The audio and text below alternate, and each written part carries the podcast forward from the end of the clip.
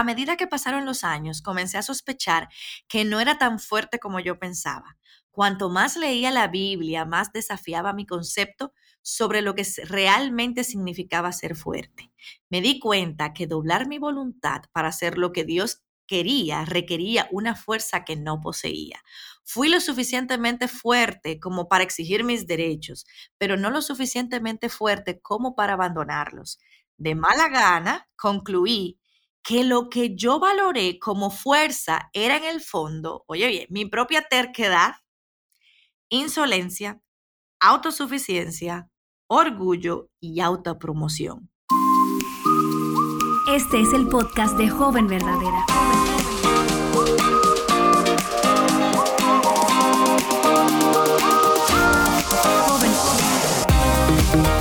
Jóvenes verdaderas, yo soy Betsy Gómez y continuamos en nuestra serie Feminidad Bíblica 101. Y antes de que te vayas corriendo porque piensas que este va a ser un programa aburrido, porque este tema no te interesa, quiero animarte a que te quedes porque vamos a estar hablando de cosas que probablemente van a cambiar toda tu forma de pensar acerca de un tema muy importante y es acerca del feminismo. En los episodios pasados, y si no lo has escuchado, te invitamos a que vayas a hacerlo. Hemos estado deteniéndonos en el capítulo 1, 2 y 3 del libro de Génesis para explorar acerca de la creación, cómo Dios nos ha creado como mujeres, cómo nos ha dado un diseño hermoso, cómo el pecado ha dañado y ha distorsionado todas las cosas. Vimos incluso cómo el Señor ahí nos promete una esperanza de que vendría uno que restauraría todas las cosas y sabemos que su nombre es Jesús y en la cruz Él nos redimió y nos permite entonces volver al diseño original con el que fuimos creadas y nos empodera para vivir al máximo, de acuerdo a su diseño. Hoy vamos a ver cómo ese pecado se ha manifestado a, lo largo de la historia y específicamente nos vamos a concentrar en el tema del feminismo. Y para eso tengo conmigo a mi amiga Yamel de Jaramillo. Ella nos va a estar hablando acerca de la historia del feminismo, qué es el feminismo y te aseguro que te vas a quedar con la boca abierta al escuchar cómo todo esto inició. Hola Yamel. Hola Betsy, ¿cómo estás? Muy bien, estoy muy bien aquí sentada en mi closet, rodeada de la ropa de Moisés y mi ropa. Wow. Quisiera decirte que estoy así en un estudio muy espectacular, pero esta es mi realidad. Dime de ti, ¿dónde estás? Yo estoy, bueno, más o menos sí, parecida a ti, no tanto adentro del closet, pero el closet está abierto. sí, estoy sentada en mi, en mi mesa donde normalmente me ven las que ven arraigadas, en mi misma esquina de arraigadas, pero sí tengo closet abierto ahí para... bueno, tu eh, escenario es un poco más organizado, te lo aseguro. Yamel, lo primero que quiero preguntarte para que vayamos directamente eh, al grano, de, eh, vamos al tema, enfocarnos. Si yo te preguntara en palabras sencillas, ¿qué es el feminismo? ¿Qué tú me dirías? Mira, me encanta cómo Mary Cassian lo, explica, así como te dices en palabras sencillas. Y la filosofía del feminismo es parte del efecto sísmico que causó el terremoto del posmodernismo. El feminismo profesa que la mujer encuentra su felicidad y significado a través de la búsqueda de tres cosas, la autonomía, autoridad propia y libertad. Wow, me encanta que tú digas eso y creo que como que podemos hacer una pausa ahí, porque todo esto luce bien. Esto mm, parece como que no hay ningún problema. Toda mujer quiere autonomía, toda mujer quiere autoridad propia y toda mujer quiere libertad.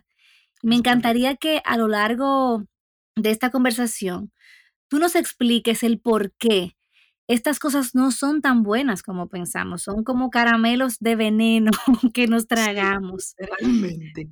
¿Y cómo surgió esto? Cuéntame. Mira, como te decía al principio, el feminismo es un ismo, así como el comunismo, el marxismo, etc. Entonces, todos ellos nacen de la filosofía. Pero no es una rama de la filosofía y eso es súper importante. Pero una vez, Betsy, esas ideas se convierten en un conjunto de creencias que respaldan cierta institución social, una organización o en este caso un movimiento, entonces se convierte en una ideología. La ideología está encaminada hacia qué? Hacia la transformación del mundo. Estas ideologías, todo esto, son normalmente cerradas y cuando fijan sus postulados no se salen de dicha posición. Son inflexibles, son dogmáticas. Entonces, podemos o sea, imaginarnos al ideólogo, ¿verdad? La persona que crea esto siempre va a estar promoviendo su ideología cada vez que él puede. Por eso tenemos muchas voces y vamos a ver eso más adelante. Entonces, un punto importante, Betsy, y a veces pasamos por alto, es que el problema de estas cosas involucra emociones o experiencias personales que vamos a ver en las precursoras de este movimiento. Entonces, yo creo que podemos decir que el feminismo eh, es una opción, eso, es algo que, que, leí, o sea, y me, me, llamó mucho la atención y por eso quiero compartirlo, es una opción ética política que lucha por construir equidad entre mujeres y hombres. Es decir, ellas buscan que lo que las mujeres hacen, que puede ser muy diferente, honestamente, a lo que los hombres hacen, tenga la misma valoración. Y fíjate ese juego de palabras, Betsy. opción, ético, político. O sea, es muy evidente lo que hay detrás de todo. Por eso tú decías, es un caramelo, un veneno lo que tiene. Entonces, el feminismo, y voy a usar una palabrita muy de moda, eh, es una ideología libertaria. Yo sé que quizás las jóvenes han, eh, han escuchado mucho eso por ahí. Pero, ¿qué significa? Bueno, sí, que busque equidad. El feminismo es tratar de construir un mundo, entre comillas, más equitativo, más justo, más tolerante, pero ¿qué pasa? Que te dice que prácticamente el machismo, el hombre, hay que erradicarlo y al feminismo hay que apoyarlo sí o sí. Mira, Yamel, si yo te estuviera escuchando hace unos años, yo te diría, Yamel, yo no veo nada de malo en lo que tú estás diciendo. Yo no veo por qué la mujer no debe luchar por esa equidad. Yo no, no entiendo por qué esa mujer no debe eh, hacer todo lo posible por lograr esos eh, objetivos que tú dijiste al principio, que es la autonomía, la libertad, la autoridad propia. Yo creo que el hecho de que pensemos que no hay nada de malo en eso, es una evidencia de que necesitamos entender el peligro que hay de todo, detrás de todo esto. Porque al final de cuentas, nosotros no podemos decir que el feminismo todo lo que trajo fue terrible. No, no, Hay muchas cosas que las mujeres han logrado y que han resultado en su bienestar y en su desarrollo. Entonces, me encanta que nos des un marco de referencia tan amplio y ahora cuando vayamos al detalle, yo creo que sí vamos a entender el por qué estas son, estos son caramelos envenenados. El otro día veía una cantante de moda em, que tenía una camiseta, una playera que decía soy feminista. Lo último que es increíble, yo no lo podía creer, es que también este tipo de ropas, por ejemplo, e, están disponibles para los hombres. Y yo veo muchos hombres famosos que dicen que ellos también son feministas. Son feministas, sí. yo me encontré con uno así, yo dije... ¿Qué es esto? De hecho, el otro día, en una serie de televisión también, vi a un hombre declarar, yo soy feminista. Okay. Yo estoy a favor de todo lo que sea el feminismo. En él decía que eso era, él lo hacía en nombre de su madre. Entonces, si una joven quisiera preguntarse, ¿cómo yo sé si este pensamiento, esta ideología es parte de mi cosmovisión, o sea, de, cómo yo veo el mundo? ¿Cómo, cómo, ¿Cómo nosotros vemos, o sea, de forma práctica, esta ideología infiltrada en el pensamiento de las jóvenes? Claro que sí. Mira, y antes que voy a dar un poquito más de historia, voy a volver atrás. O sea, cuando tú mencionabas de... Clases de historia con Yamil. Más o menos, y acuérdense que yo, lo que no saben, yo di clase de historia por muchos años, entonces eh, eh, me, emociona. Algo importante, Betsy, cuando tú mencionas lo de los artistas y las playeras, es que hay que entender algo. Yo mencionaba lo que es el posmodernismo. El posmodernismo es un movimiento artístico, filosófico e histórico. ¿Ok? Entonces, que abarca eso. Y está centrado en el culto a dos cosas, al individualismo y critica, pero, pero directamente, lo que es el racionalismo. Pero resulta que dentro de eso hay una rama de, exclusiva para el feminismo que eso es lo que nos está llevando a lo que estamos viendo hoy con el, se le llama feminismo radical, y lo que busca es básicamente desestabilizar las normas patriarcales arraigadas en la sociedad, según mm. ellos. Entonces, dándote ese preámbulo, vamos a la pregunta. Yo me imagino, Betsy, que muchas de las chicas que están escuchándonos en este, aquí en este momento, de alguna manera u otra, tanto tú, yo, ellas, eh, hemos sido influenciadas por el feminismo rampante que existe. Em, yo he visto que hoy en día, como tú decías, se te anima a ser feminista como algo bueno. Mira cómo ese eh, muchacho, ese actor, decía, no, yo hago esto por mi mamá. O sea, eso es algo digno de alabar. Entonces, ¿cuál es el problema? O sea, empezando por lo que habíamos hablado, el feminismo, Betsy, te atraviesa la vida. Entonces, ser feminista es llevarlo e, en tu cuerpo, o sea, incluso, esto es lo más peligroso, se ha creado una narrativa de que lo personal es político, es decir, se ha, creado un concepto que se llama la sororidad, de que habla de que las mujeres tienen que ser solidarias entre sí mismas. Y eso es central. Entonces, mujeres que no apoyan al feminismo, o sea, si tú y yo no apoyamos el feminismo, automáticamente nos convertimos en un blanco de críticas, insultos y hasta probablemente del famoso cancel culture, de que te cancelo, te sacamos, te atacamos. Entonces, ya lo han llevado, a una cuestión de derechos, una lucha por el derecho y eso te va a llevar a muchas otras cosas, el derecho a la interrupción legal del aborto, o sea, muchas de esas cosas. Entonces, del embarazo. A las jóvenes, exacto, sí, exacto, del embarazo, perdón. Es decir, Betsy, el feminismo debe ser tu ADN, lo que te identifica, lo que te define, lo que te hace ser quien eres. En pocas palabras, ocupa el lugar de Dios. El feminismo niega la santidad y la sabiduría del plan de Dios para nosotros. Entonces, ¿qué va a hacer? Que planta la misma semilla de duda que plantó en Eva, con que os ha dicho Dios. Puntos suspensivos. O sea, anima a la mujer a creer que ella tiene el poder de definir su propia identidad, poder determinar y decidir su propio futuro. Esa es la clave, obviamente, para tú lograr la felicidad y todo eso. Entonces, Betsy, esta generación es la generación que todo lo puede y lo que no, lo googlea. O sea, no, o sea, son, y eso o sea, no lo digo en el sentido malo, sino que van a buscar, o sea, ¿entiendes? Van a buscar la forma, pero ¿qué pasa? O sea, eso te puede llevar a vivir bajo una premisa, la premisa fundamental del feminismo y es que, que las mujeres pueden, deben confiar únicamente en su propia verdad personal, promueve que ninguna mujer debe someterse a ningún poder externo. Entonces, ¿qué vemos? Vemos entonces jóvenes abrazando ideas que no van acorde con la palabra de Dios, porque este, este, esta, este feminismo está bien, bien disfrazado, como tú decías al principio. Entonces, ¿qué vemos? Vemos mujeres que están buscando su libertad y su satisfacción en que, en todo lo que las liberes, entre comillas, de roles tradicionales con que ya las mujeres están siendo estigmatizadas. Entonces ellas viven lamentablemente como si fueran dueñas de sus vidas. Em, hay, un término que es muy eh, común y es la mujer empoderada. Déjame decirte que el término de mujer empoderada y mujer bíblica son mutuamente excluyentes. No, no hay forma de que se vayan juntas. O sea, el que tú seas una mujer cristiana, esto no te convierte en una mujer débil, sino todo lo contrario. A mí me encanta otro libro de Mary Cassian, que no se note que yo soy fan de Mary Cassian. Eh, no, no, no se nota para nada. No, no se nota. Ok, muy bien. Titulado La verdadera fortaleza. A mí me gusta algo que ella comparte y dice, pero a medida, hablando de ella misma y su encuentro, digamos, con, con el feminismo, Dice, a medida que pasaron los años, comencé a sospechar que no era tan fuerte como yo pensaba.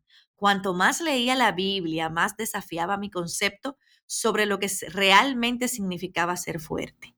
Me di cuenta que doblar mi voluntad para hacer lo que Dios quería requería una fuerza que no poseía.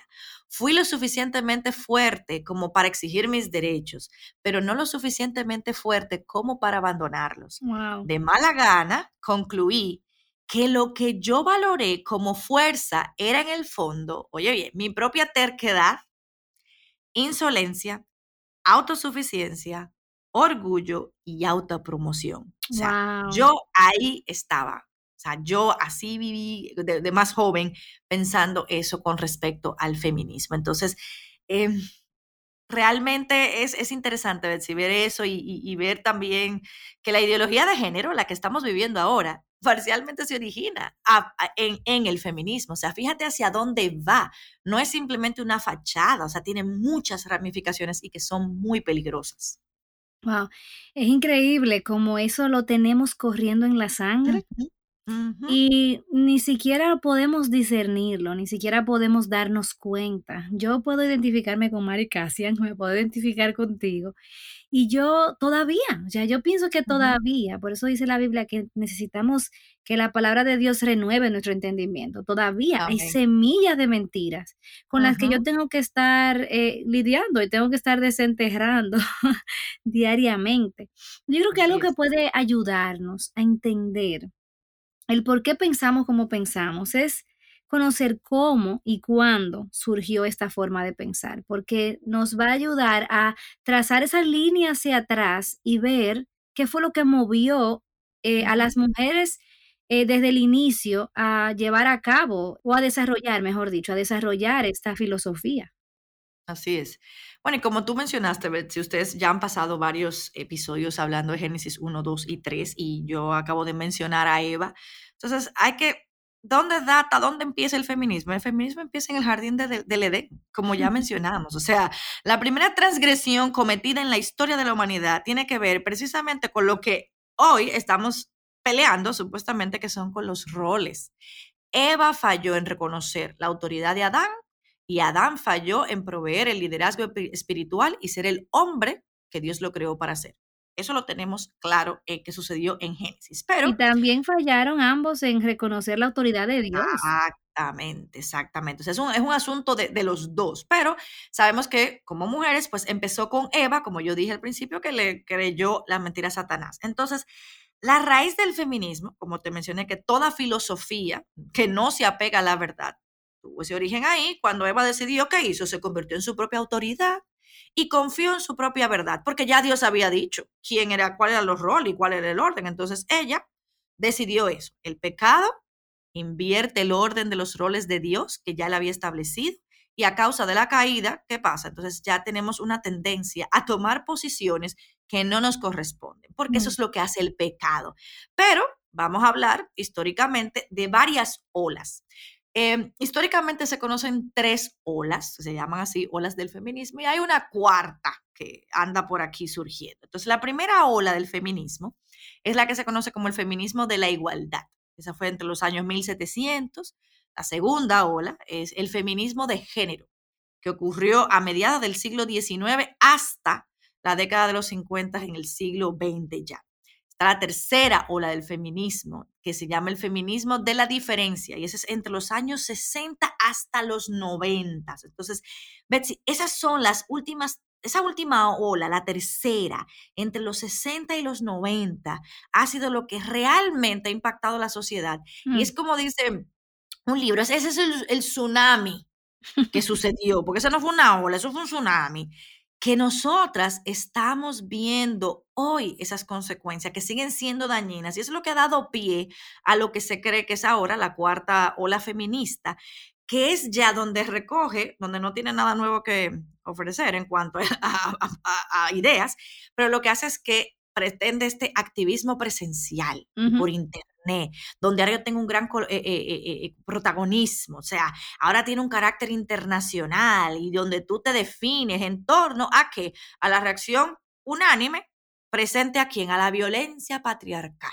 Esa es la palabrita. Pero tú sabes una cosa, Yamel, algo que me llama mucho la atención de esta cuarta ola, es que las mujeres que se identificaban con el feminismo en sus primeras etapas eran mujeres entendidas en esto. O sea, ellas sabían lo que estaban peleando, ellas defendían eso con uña y dientes. Pero hoy en día lo que vemos es masivamente jóvenes eh, defendiendo una causa que ni entienden, solamente por el, lo que te hace sentir ser parte de algo más grande que tú.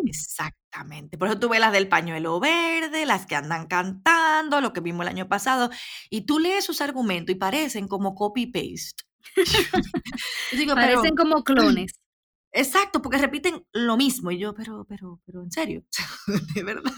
Pero me gusta mucho, Betsy, que tú mencionaras algunas de las mujeres. Y acuérdense que al principio yo les dije que cuando vienen todas estas ideologías, tiene mucho que ver con experiencias personales y emociones. Y yo te quiero mencionar algunas de las figuras relevantes y hablar un poco de, lo de como tú decías, de que algunas realmente pues hicieron buenos aportes. Y cuando vamos allá, vamos a hacer un viaje al pasado y por allá por los 1700, ahí hay una señora que se llamaba Mary Wollstonecraft eh, en Inglaterra. Ella escribió un manuscrito que buscaba reivindicar los derechos de las mujeres.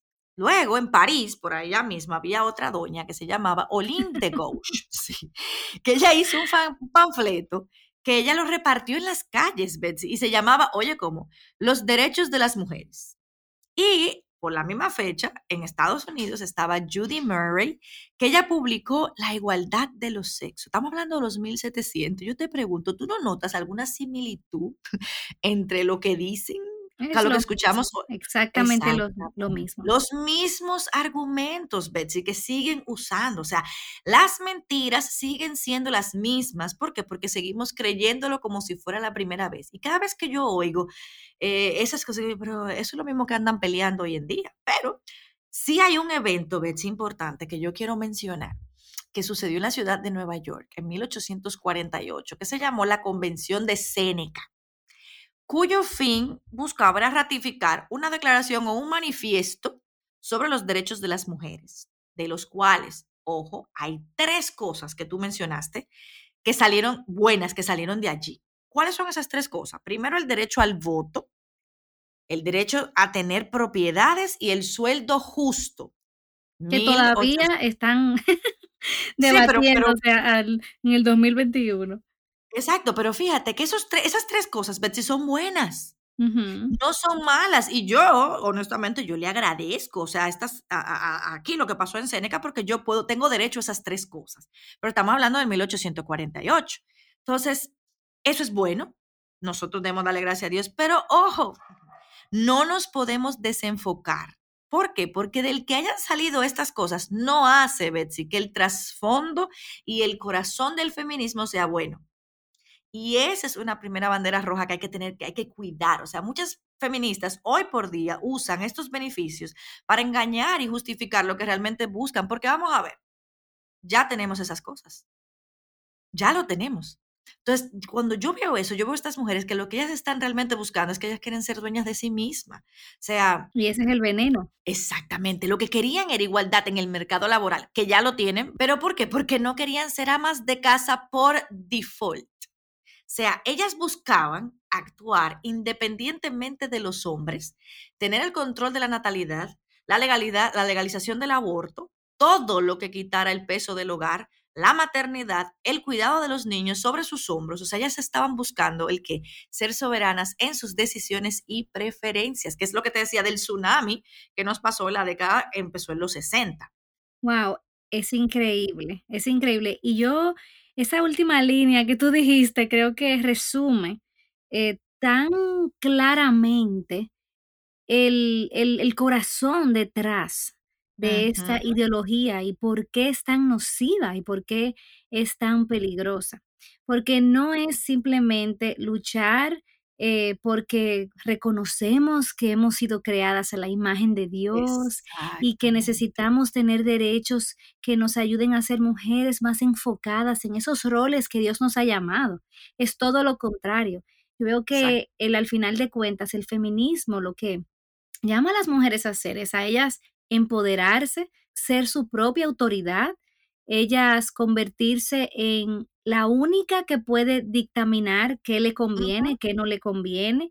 Y lo peor de todo es que deja cada día de apegarse, o sea, se, se, desapega cada día más de lo que Dios ha dicho, como dijimos en los episodios anteriores, que es bueno y que es bueno en gran manera. Entonces, al final de cuentas, yo quiero que tú que estás escuchando te, te tengas un momentico y te hagas una pregunta.